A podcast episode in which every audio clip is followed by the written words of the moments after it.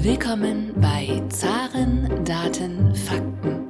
Вы говорите по-русски? Kann noch jemand Russisch? Говорит Москва. Russland ist ein Rätsel innerhalb eines Geheimnisses, umgeben von einem Mysterium. Recht herzlich willkommen zu einer weiteren Ausgabe des Zaren Daten Fakten Podcasts, dem Podcast, der sich vor allem mit der russischen Wirtschaft beschäftigt. Mein Name ist Thomas Bayer für die AHK Russland und heute ist uns zugeschaltet Dr. Klaus-Jürgen Gern vom Kieler Institut für Weltwirtschaft. Lieber Herr Gern, toll, dass Sie sich die Zeit für uns nehmen und dass wir uns heute über die russische und die deutsche Wirtschaft unterhalten können. Jetzt haben Sie ja eine neue Prognose veröffentlicht vor kurzem ähm, die das Bruttoinlandsprodukt in Deutschland 2022 und 2023 prognostiziert. Beide Prognosen wurden ja nach unten ähm, äh, ähm, verändert. Ähm, um wie viel geringer würden Sie sagen, wird denn das Bruttoinlandsprodukt in Deutschland 2022 und 2023 ausfallen, als man das ursprünglich gedacht hat, beispielsweise noch im Jahr 2021? Ja, wir haben äh, gerade letzte Woche die äh, sogenannte Gemeinschaftsdiagnose veröffentlicht, in der ja äh, fünf, die fünf großen, äh, vier äh, waren es diesmal nur, äh, Forschungsinstitute äh, Deutschlands sich zusammensetzen und die wirtschaftliche Lage analysieren, diskutieren und eine Prognose erstellen. Und äh, da hat es sich eben eine äh, gravierende Abwärtsrevision ergeben ähm, gegenüber dem Frühjahr, wo ja schon ein etwas äh, an äh, Effekten äh, einkalkuliert war, ist doch nochmal deutlich herunterrevidiert worden, und zwar für das Jahr 2022 äh, um 1,5 Prozent etwa und äh, für das Jahr 2023 um reichlich drei Prozent. Äh, insgesamt ähm, sind es äh, fast 200 Milliarden Euro weniger Wirtschaftsleistung, die wir ähm, erwarten, dass in Deutschland produziert werden als noch im Frühjahr. Sind wir denn mittlerweile in Deutschland schon vor dem äh, Corona-Niveau wieder oder liegen wir noch unter dem Wert von 2019 und wenn ja, wie viel liegen wir noch so äh, circa drunter? Wir haben ähm, in Deutschland äh, Anfang dieses Jahres das äh, Vor-Corona-Niveau gerade erreicht gehabt. Also ähm, wenn wir jetzt, was wir erwarten, äh, in diesem Winterhalbjahr in eine Rezession rutschen, dann werden wir wieder unter das Vor-Corona-Niveau geraten. Wie denken Sie, wird denn die Lage nach 2023? Also klar, Prognosen über mehrere Jahre hinweg sind immer nicht ganz so ähm, klar und zutreffend teilweise, aber trotzdem können wir vielleicht einen Ausblick wagen nach dem Jahr 2023, wo wir ja von einer Rezession ausgehen. Wird denn äh, nach 2023 die deutsche Wirtschaft wieder wachsen können? Ja, wir äh, erwarten äh, in dieser Prognose, in der äh, Basis, im Basisszenario, dass wir 2024 dann eine Erholung sehen werden.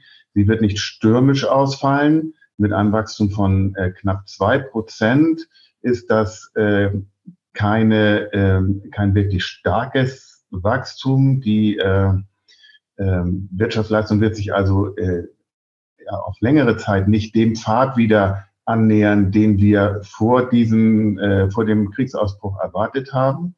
Aber es sollte wieder positives Wirtschaftswachstum äh, verzeichnet werden. Voraussetzung ist, dass wir ausreichend äh, Gas insbesondere verfügbar haben werden, denn das ist das große Risiko für die Konjunktur in diesem Winter, aber nicht nur in diesem Winter, sondern auch noch im nächsten Jahr, wenn sich die ähm, politische, geopolitische Situation nicht verändert, äh, besteht das Risiko, dass wir nicht ausreichend Gas haben werden im Winter 23, 24. Und dann könnte es äh, noch einmal abwärts gehen. Sie haben schon gerade angesprochen, dass es sich gerade um das Basisszenario handelt. Was ist denn das positive Szenario und was ist denn das negative Szenario, was Sie errechnet haben?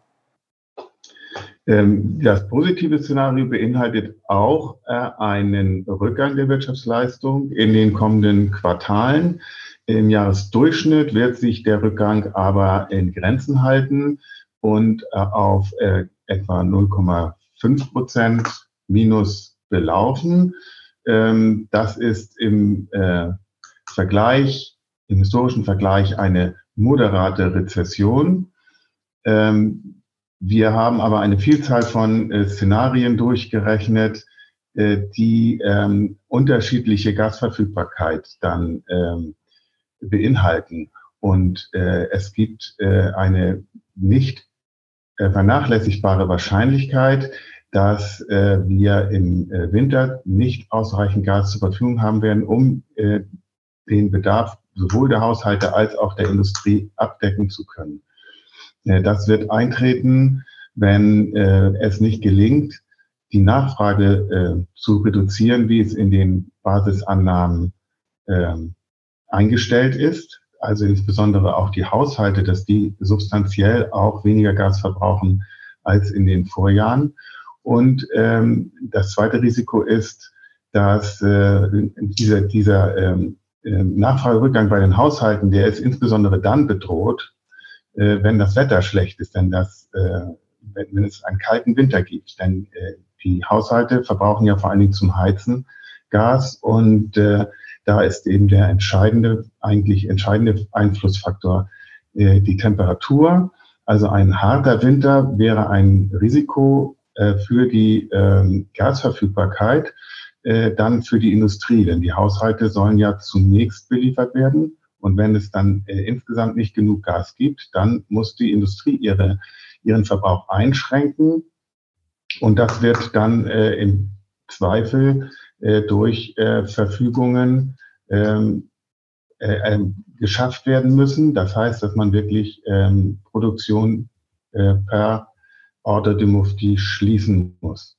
Ähm, ein zweites Risiko ist, dass wir nicht genug äh, Gas als Ersatz äh, aus anderen Quellen bekommen für das russische Gas, wie es in, im optimalen Fall eben möglich ist, dass die ähm, äh, zusätzlichen LNG-Terminals, die man äh, plant äh, zu eröffnen, dass die nicht zeitnah ähm, ähm, in Betrieb gehen können oder dass, die, ähm, dass es zu technischen Problemen kommt oder dass sich die Gasflüsse aus äh, Norwegen aufgrund auch möglicherweise technischer Probleme nicht in der Größenordnung durchführen lassen, wie äh, man es plant und wie es dann im äh, günstigen Fall eben äh, zu erwarten ist.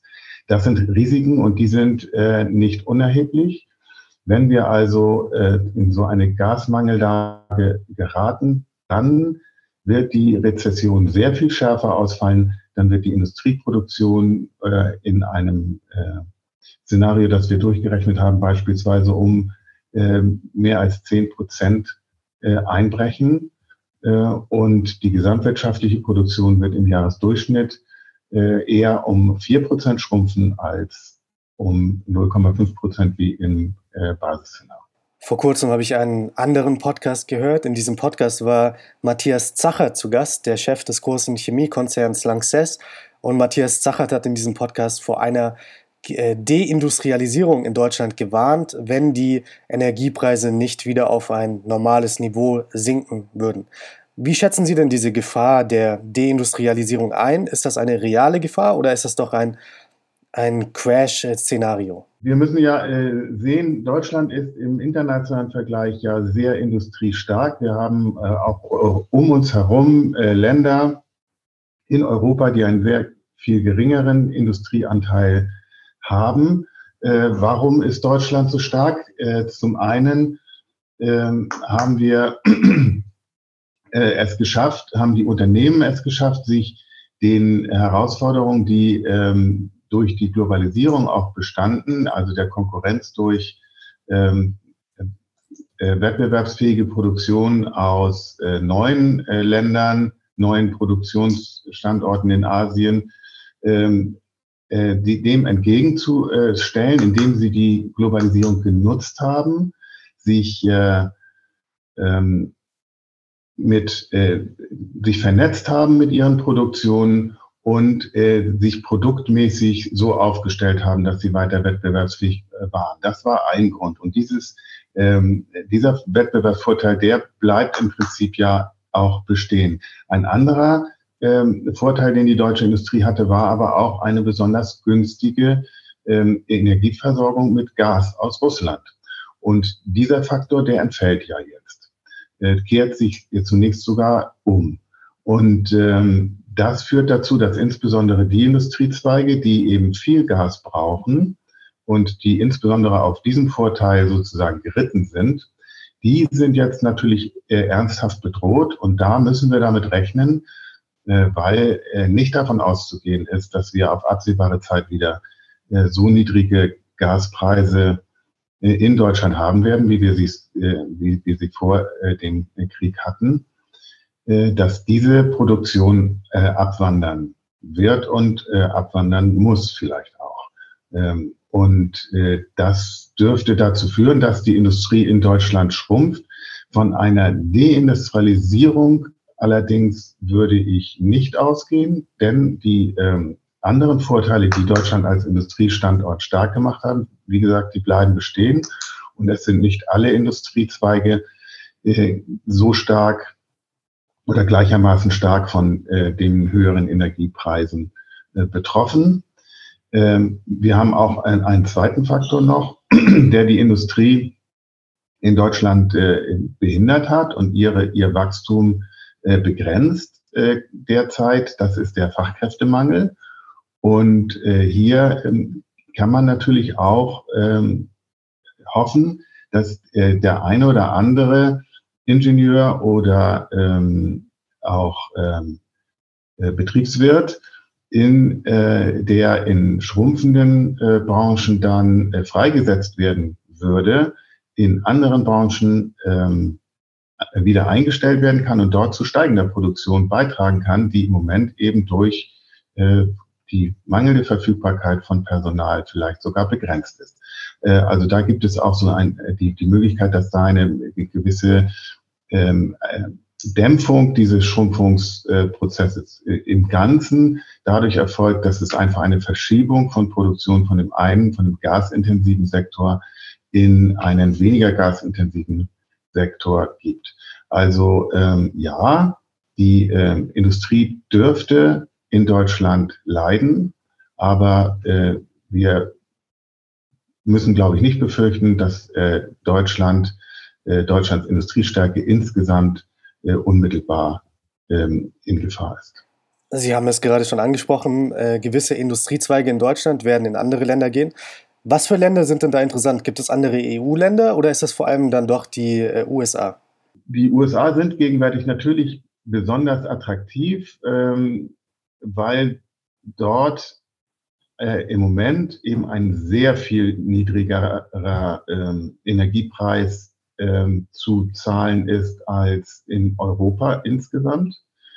Das ist aber vor, vermutlich ein vorübergehender äh, Faktor, denn äh, die, diese, diese große Preisdifferenz zwischen dem äh, Gaspreis äh, in den USA und dem Gaspreis in Europa, die führt über kurz oder lang dazu, dass sich Mechanismen herausbilden, die da zum Ausgleich sorgen. Das heißt, die äh, Exporte ähm, der USA nach Europa werden steigen und dann wird der höhere LNG-Preis, äh, der in Europa erzielt werden kann, auch letztlich äh, im äh, amerikanischen Markt seinen Niederschlag finden. In Europa werden die Preise sinken, in den USA werden sie tendenziell etwas steigen und diese Differenz wird sich äh, zurückbilden.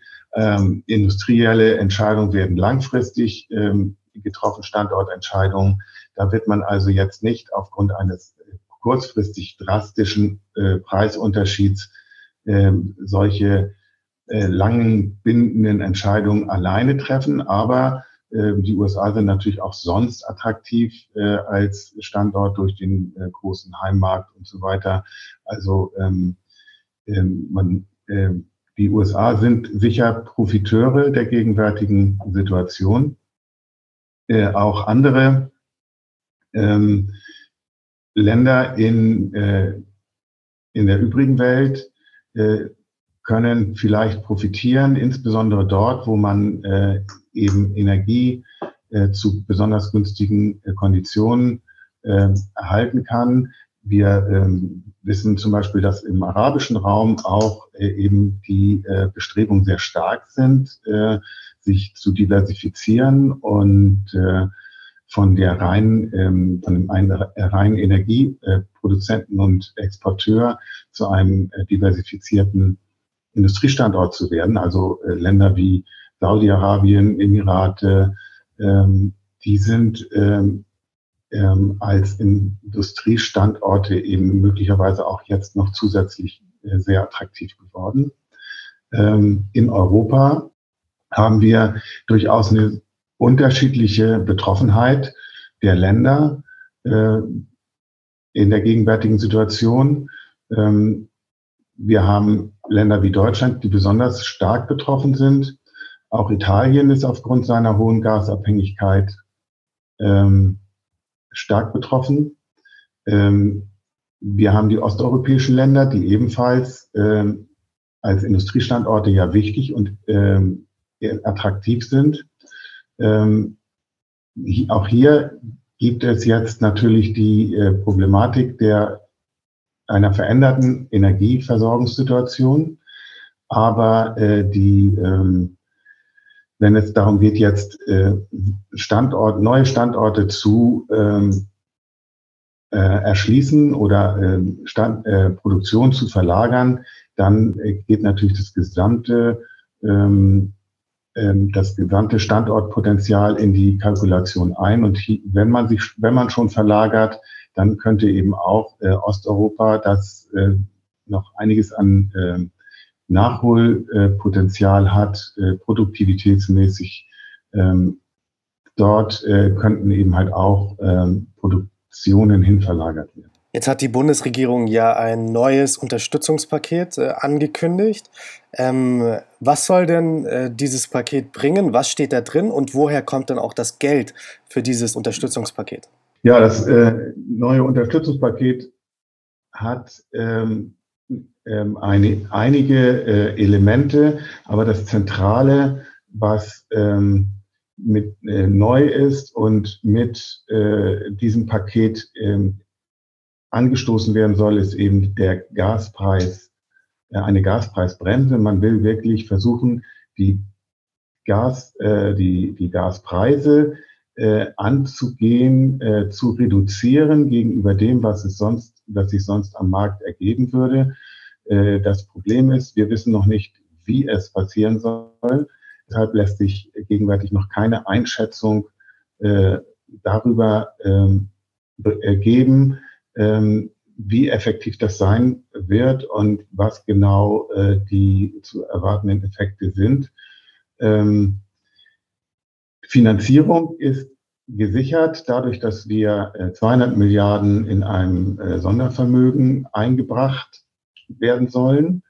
Das bedeutet, dass äh, eine Staatsverschuldung auf sozusagen auf Vorrat erfolgt und dann nach Bedarf aus diesem Sondervermögen die ähm, Finanzierung abgerufen wird.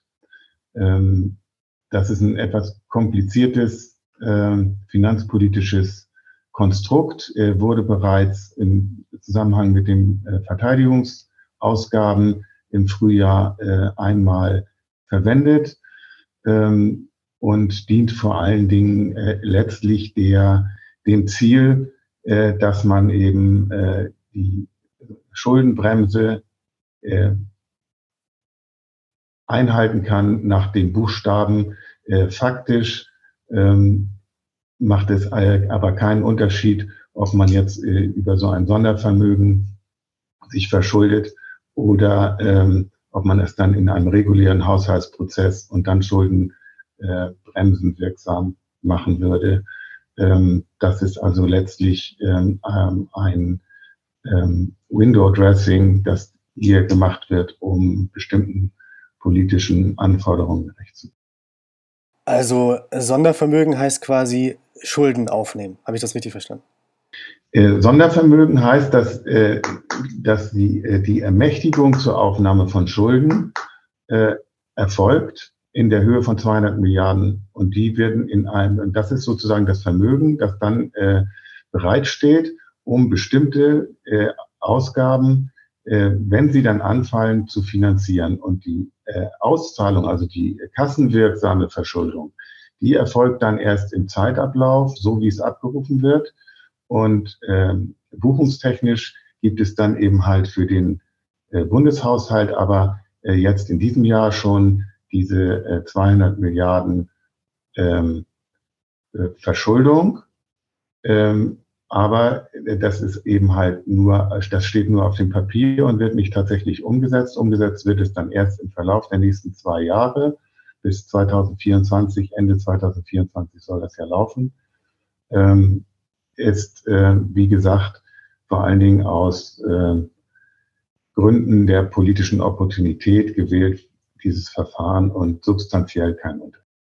Sie haben schon das äh, Thema Gaspreisbremse jetzt angesprochen. Jetzt wissen wir ja natürlich noch nicht ganz genau, wie das funktionieren soll. Ich habe beispielsweise gehört, ein Basisverbrauch soll subventioniert werden von vielleicht 75 Prozent und alles, was darüber hinausgeht, soll dann ähm, nach den Marktpreisen bezahlt werden. Äh, was gibt es denn noch für Möglichkeiten, diesen Gaspreis, äh, diese Gaspreisbremse einzuführen?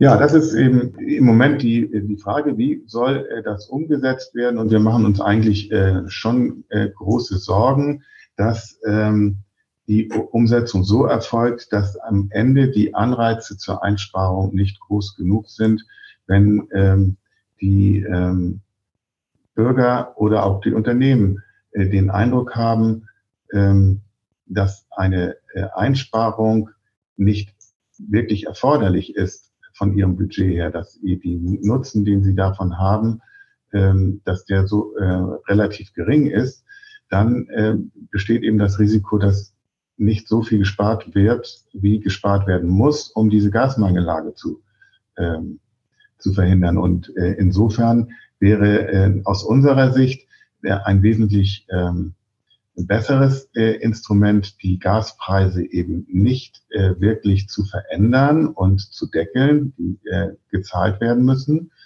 äh, sondern ähm, eine mit äh, zum Beispiel, das war äh, jetzt wurde jetzt auch von der Vorsitzenden der Kommission äh, explizit ins Gespräch gebracht mit einer äh, mit einer äh, Pro-Kopf-Zahlung beispielsweise oder mit einer Zahlung für die Haushalte mit einer Einmalzahlung ähm, Mittel zur Verfügung zu stellen, die es dann erlauben, diese hohen Preise äh, zu zahlen. Aber man äh, würde dann bei jedem äh, Kubikmeter Gas, den man weniger verbraucht, äh, eben merken, was man einspart. Und wer viel spart, der würde eben halt sogar vielleicht Geld übrig behalten und andere ähm, Dinge äh, damit abdecken können, die ja auch teurer werden.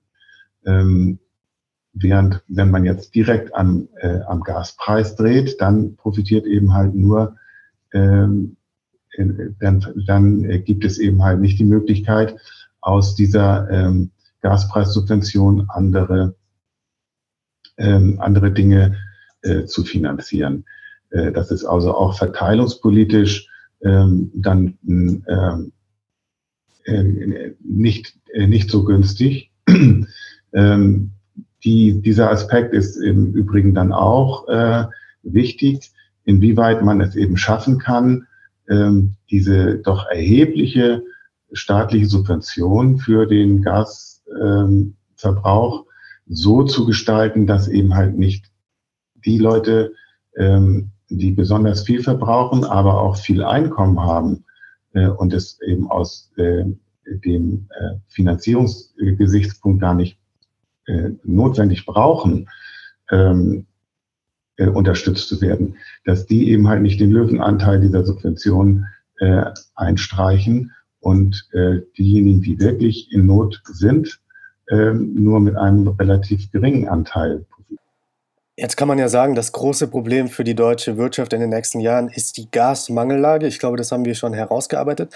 Kann man denn sagen, wie viel weniger Gas in Deutschland jetzt tatsächlich bekommt und kann man denn auch die Kosten des ausbleibenden russischen Gases für Deutschland quantifizieren? Äh, ja, wir haben im Moment äh, tatsächlich ja ähm, ein, äh, ein Gasfluss noch gehabt in diesem Jahr, der ähm, insbesondere im ersten Halbjahr ähm, noch ähm, weitgehend ähm, den Vorjahren entsprach und es uns ja auch erlaubt hat, die äh, Speicher zu füllen in einem Tempo und Umfang, wie wir es äh, in den Vorjahren nicht hatten. Ähm, dazu hat zwar beigetragen, dass wir auch weniger Gas verbraucht haben in der Industrie, ähm, aber äh, es ist eben halt auch noch bis zum Juni äh, äh der größere Teil des russischen Gases reingeflossen und es sind zusätzliche äh, Lieferungen aus anderen Ländern gekommen. Äh, inzwischen äh, kommt ja nur noch ein Bruchteil des russischen Gases über die südlichen Pipelines und als LNG. Dort sind die Lieferungen etwas erhöht worden sogar.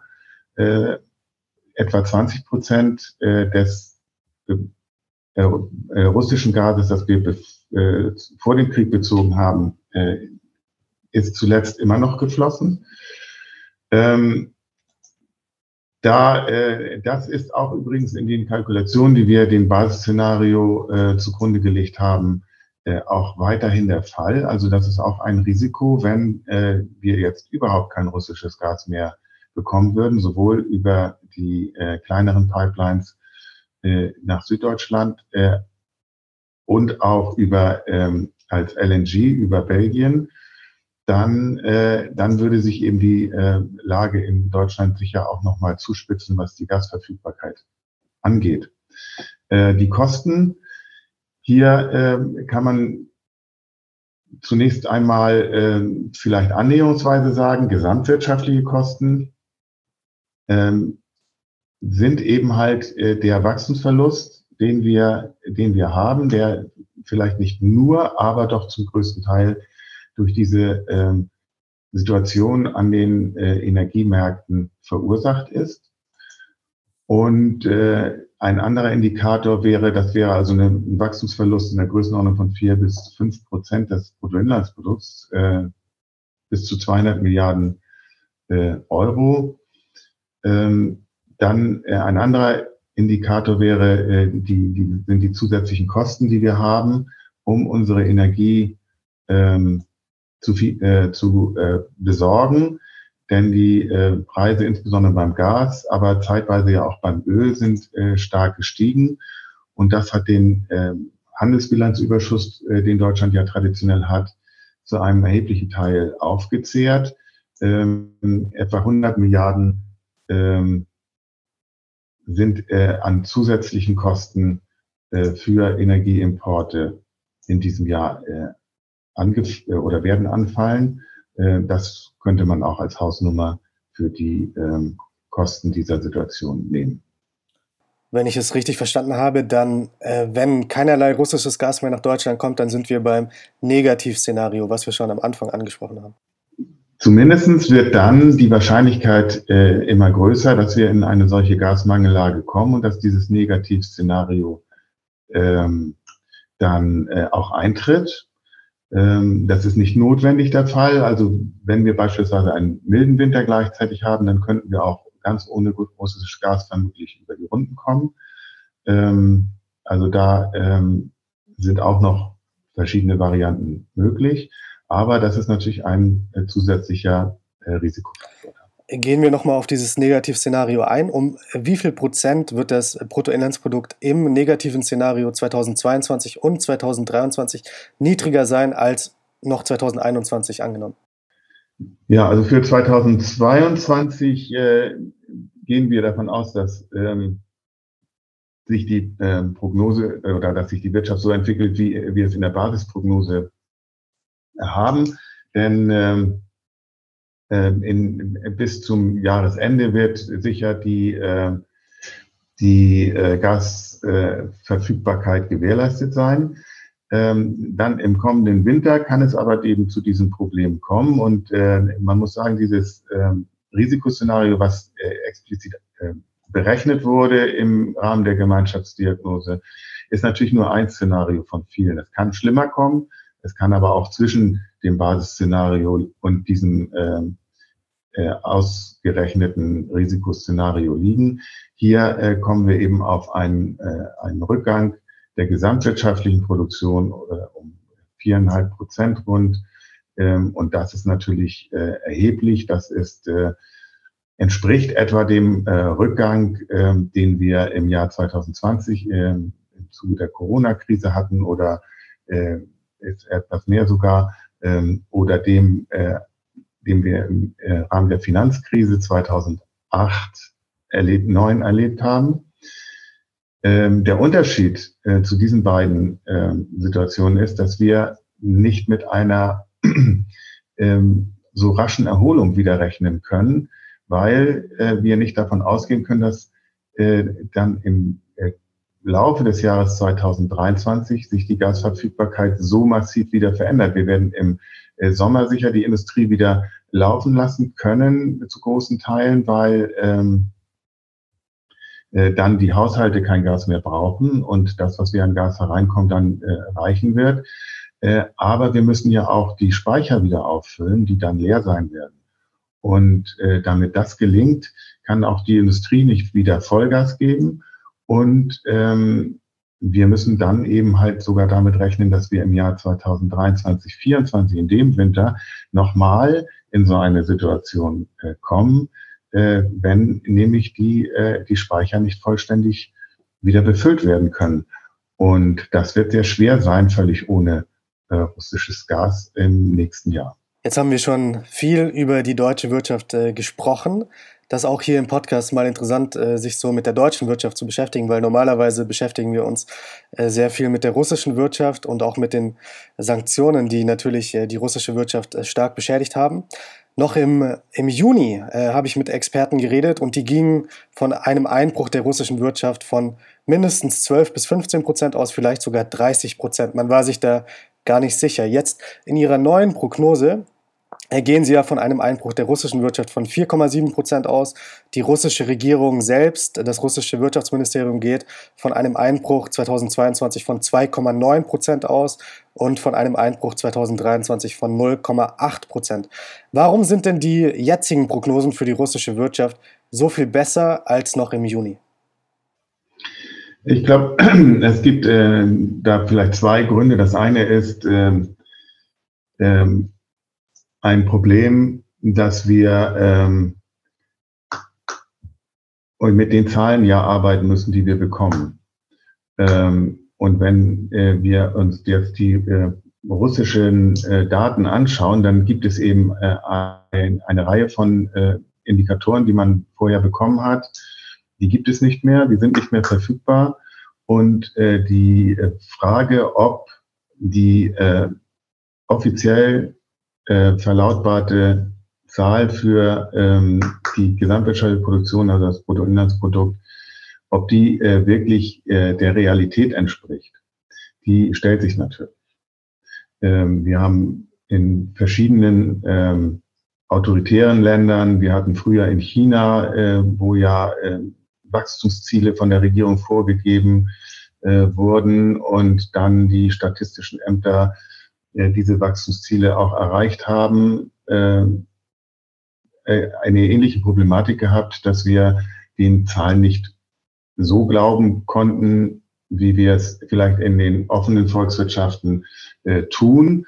Äh, und auch dort sind ja tatsächlich ähm, erhebliche Unsicherheiten, weil es äh, Bruttoinlandsprodukt ist ja immer eine Schätzung. Äh, ein großer Teil der Wirtschaft wird ja, kann ja auch gar nicht so äh, erfasst werden, zeitnah, wie es äh, die Industrie vielleicht noch kann. Und insofern besteht also selbst in, in den westlichen Volkswirtschaften eine beträchtliche Unsicherheit über die, ähm, ähm, über die Frage, wie wie genau eigentlich die Realität von diesem Indikator wiedergespiegelt wird. Und hier kommt jetzt die politische Dimension noch dazu. Und das Problem, dass wir äh, andere Indikatoren, mit denen man das gegenchecken kann, äh, nur noch begrenzt zur Verfügung haben. Ein Indikator beispielsweise sind äh, die Handelsströme.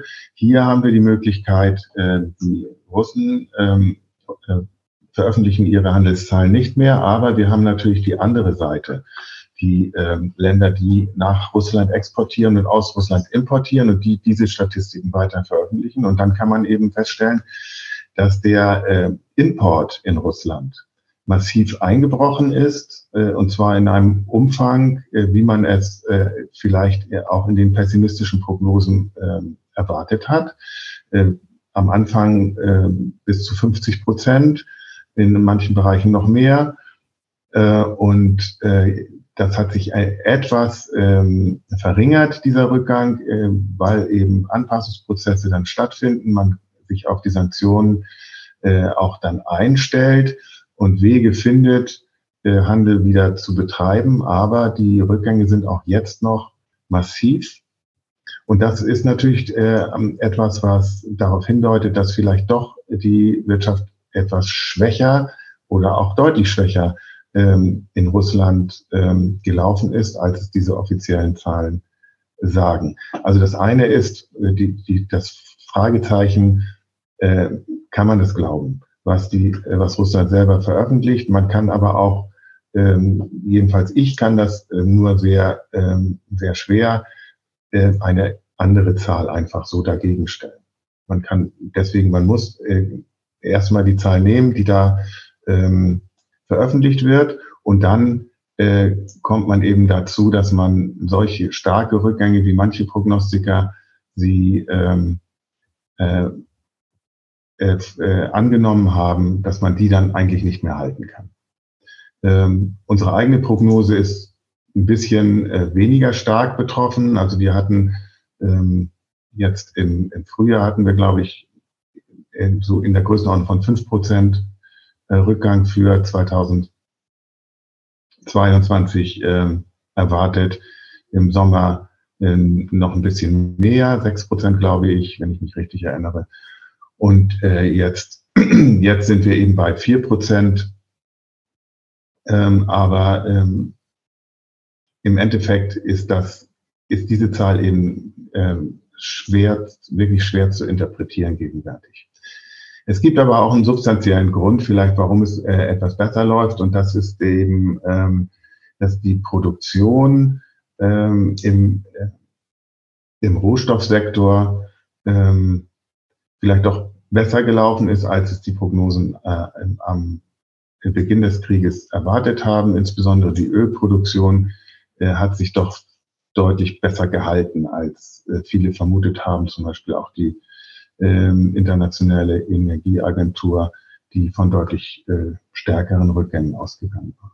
Ist es ähm, jetzt trotzdem fair zu sagen, obwohl wir jetzt sagen können, vielleicht die Prognosen für 2023 von minus 0,8 Prozent nur kann man natürlich jetzt noch nicht überprüfen etc.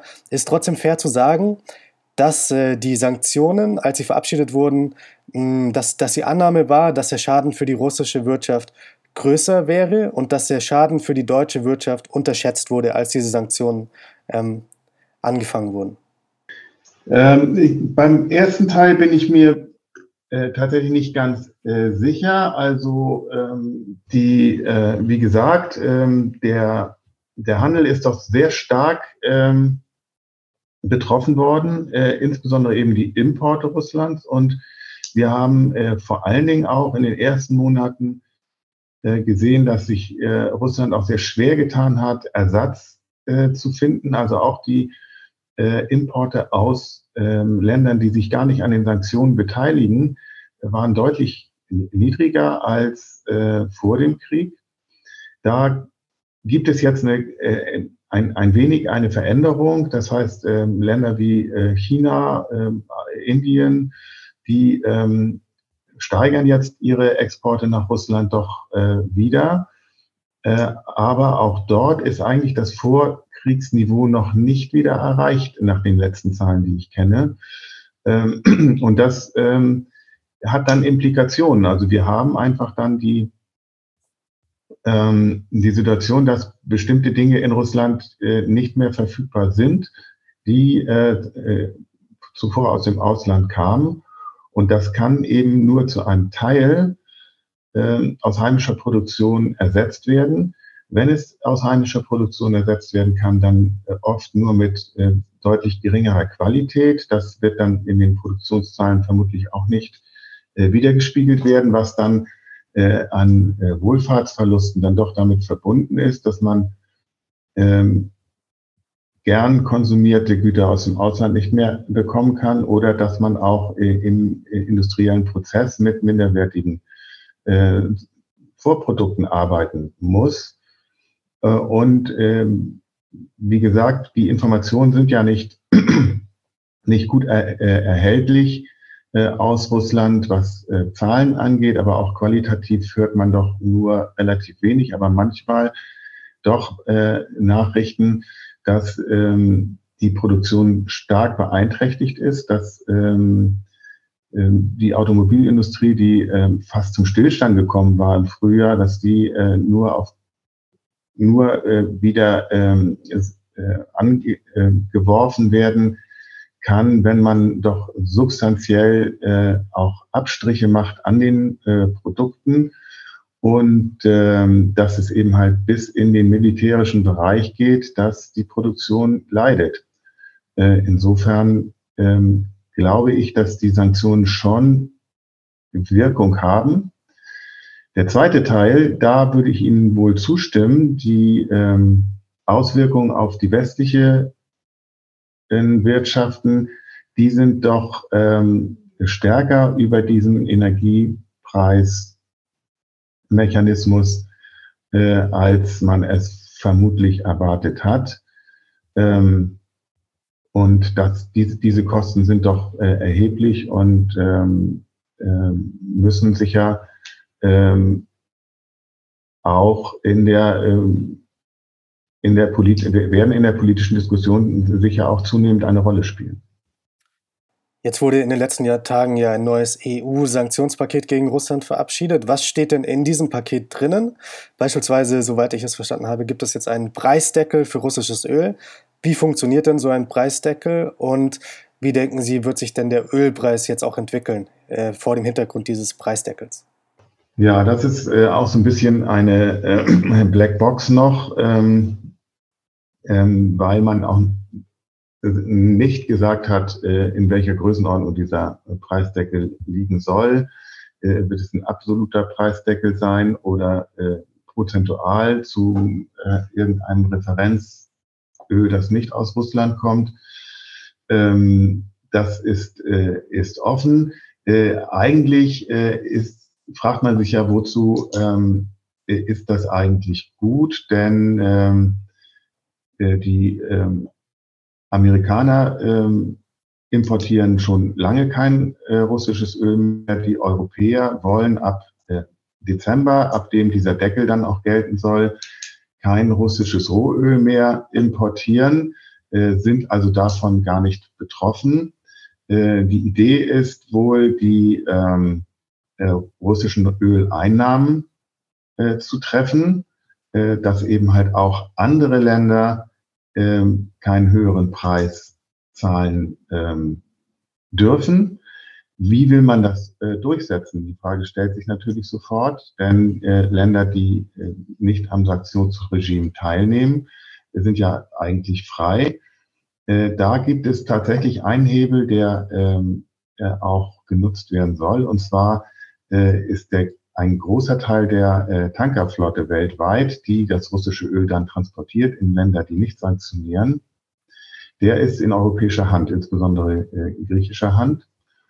Und ähm, die äh, Versicherung und Finanzierung dieser, äh, dieses Handels, die erfolgt auch ähm, weitgehend äh, über europäische, äh, also EU und äh, britische ähm, Versicherungen. Und äh, hier soll eben halt ähm, ein, äh, ein Sanktionsmechanismus dann greifen, wenn man äh, diesen Deckel verletzt. Dann äh, werden eben halt die äh, entsprechenden Tanker äh, dürfen dann keine, äh, kein russisches Öl mehr transportieren und äh, die Versicherungen äh, werden eben nicht äh, mehr gegeben.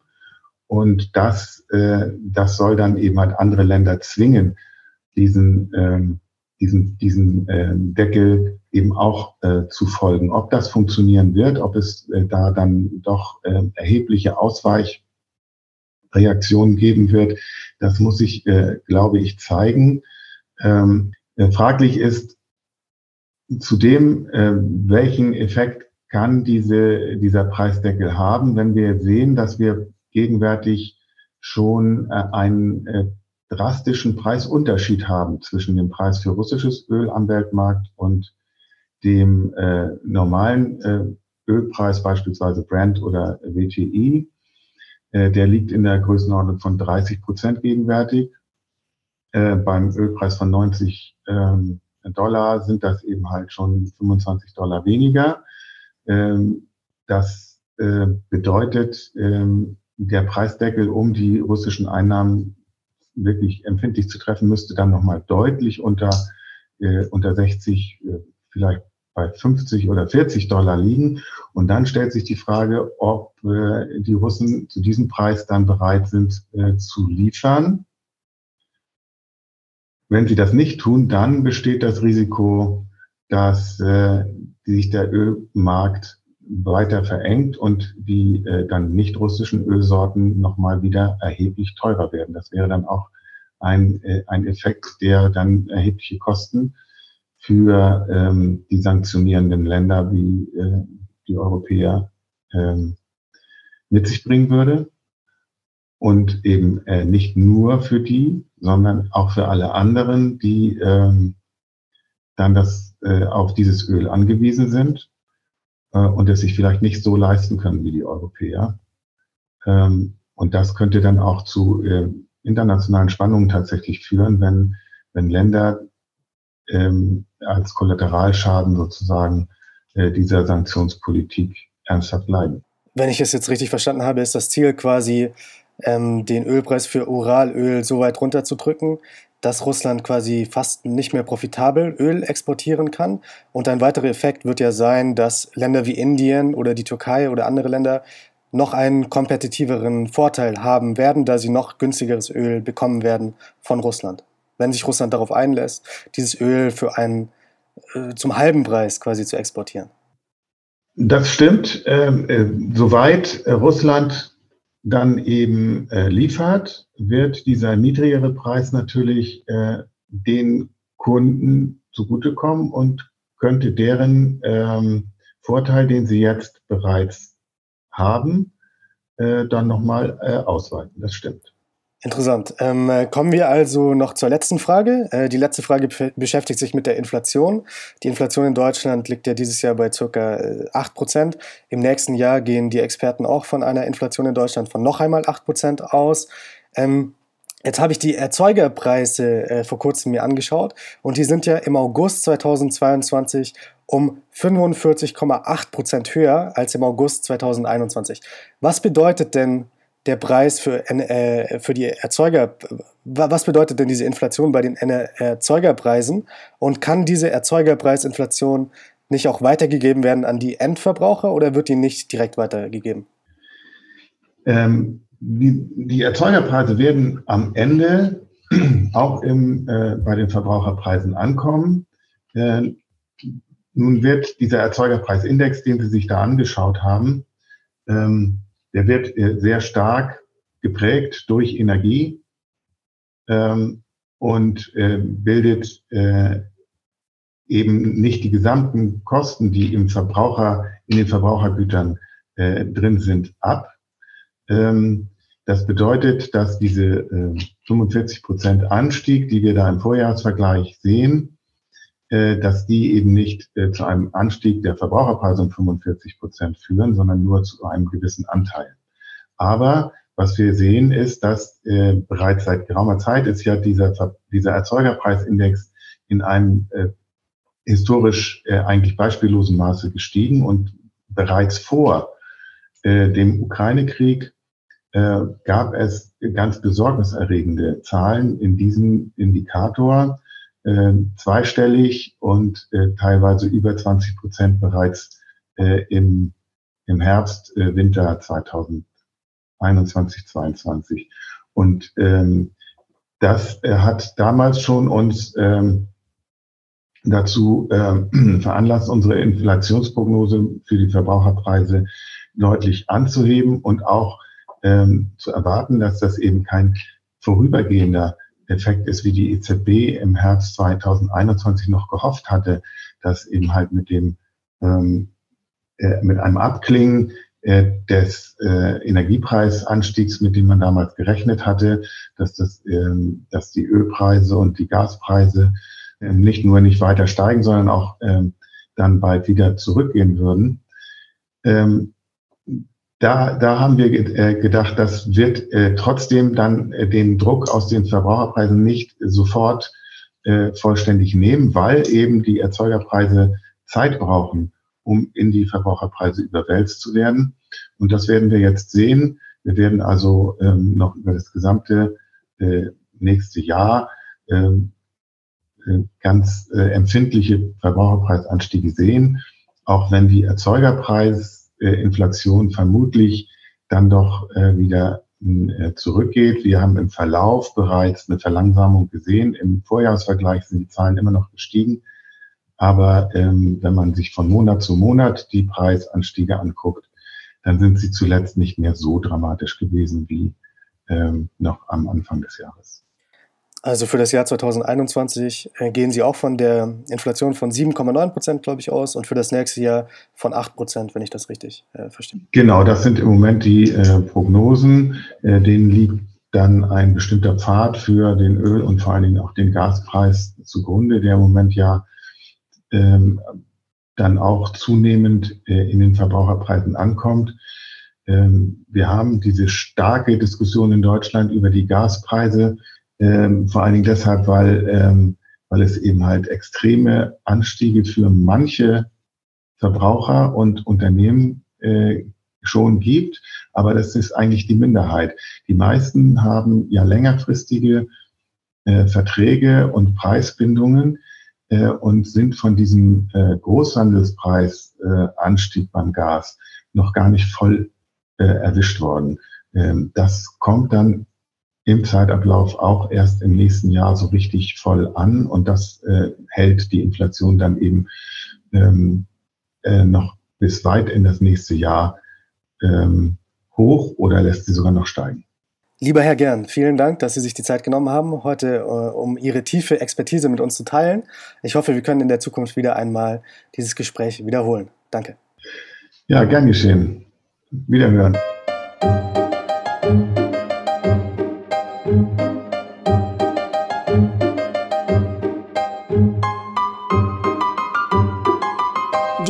Podcast wurde präsentiert von der Deutsch-Russischen Auslandshandelskammer. Die Deutsch-Russische Auslandshandelskammer ist mit 1000 Mitgliedern der größte ausländische Wirtschaftsverband in Russland.